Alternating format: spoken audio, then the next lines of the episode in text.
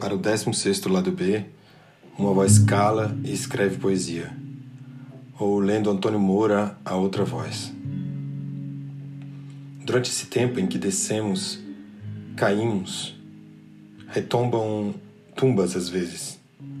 A poesia chega como se dissesse que é preciso calar, ouvir os passos, ouvir uma outra voz muda que corre de palavra a palavra, como se fosse uma imobilidade um freio, um break da marcha, deixada pelo vago de uma sensação estranha de não poder pertencer sendo nativo abatido a tiros.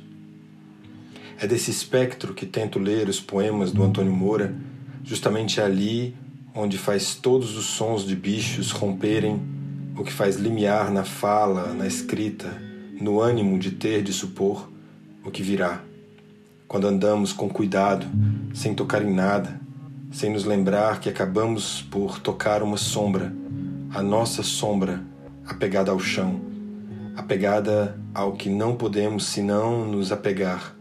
Quero dizer, àquela ilusão desta água, ora limpa, ora turva, este espelho, ora claro, ora baço. E não ter a consciência da morte não sofrê-la a todo instante, enquanto apenas podemos olhar pela janela e seus olhos não sabem da própria morte. Então o mundo em seu crepúsculo faz lobos estenderem-se pela estrada, estenderem-se como se estendem os fantasmas ou espantalhos saídos vivos de suas ruínas. Antônio Moura nos fala disso como quem sabe cantar contra a ave dos vaticínios contra o ler de outra época que sabe dizer a linguagem como a fundação de tudo. E então resta a palavra, que antes de ser, inclina o corpo sobre o balcão do nada e atira-se ao vazio. Como sobreviver a esse abismo planificado da poesia contra o pensamento, com o pensamento, no abismo das coisas deixadas ao som, como o mosquito que agora sobrevoa esse texto é que talvez não saiba que está perto da sua morte, tocando indiscretamente a lâmpada e minha pele, a tela e o vento que o carrega, para distante e para perto. Tudo se inclina para esse acontecimento mais próximo da extinção do exílio. Em tédio, monotonia, toques para um aqui que não diz do aqui já conhecido, mas aqui de onde um dia vou partir, numa nuvem em forma de nada. Onde estamos exilados? Antônio Moura parece nos apontar com o dedo de que não se vai sair daqui sem uma calma, sem aquele caminho que foi também o do viandante de Goethe, aquele que sabia a voz das coisas num bosque noturno.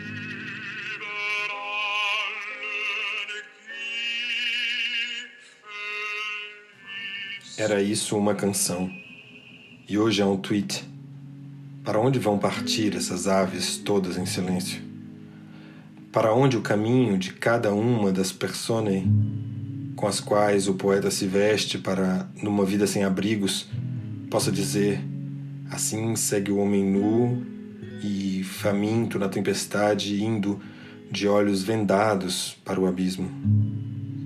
Eu preferiria talvez calar esse espaço que é o da extensão do corpo bípede, que sabe dormir, que sabe ouvir uma outra voz devorando este estranho rosto que não sei de quem é. É possível fazer um retrato do corpo jovem, do corpo atingido do inútil, do torto, do estorvo ou do mar? É possível refazer as estrelas sobre a esteira sob as estrelas, não sobra nenhum paraíso para o nome. Não sobra nada que não seja já um enigma da identidade, do que foi abandonado, por já ter sido nomeado Édipo, Narciso, Odisseu, Penélope, Cassandra, Ajax. Muitos nomes mortos, todos pelo aroma da mesma espada enquanto uma recordação o faz saber que, no fundo, entre alma e lama, não há senão uma mesma sílaba invertida para começar a fonte entupida de resíduos, à espera de um lundu que possa fazer cantar, soprar e sofrer o mesmo drama com que somos coroados.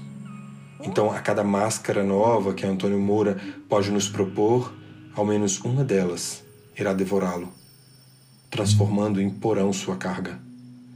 O nome de Nabucco ali que cantava, o fantasma que não cessa de chegar a esse país navio negreiro.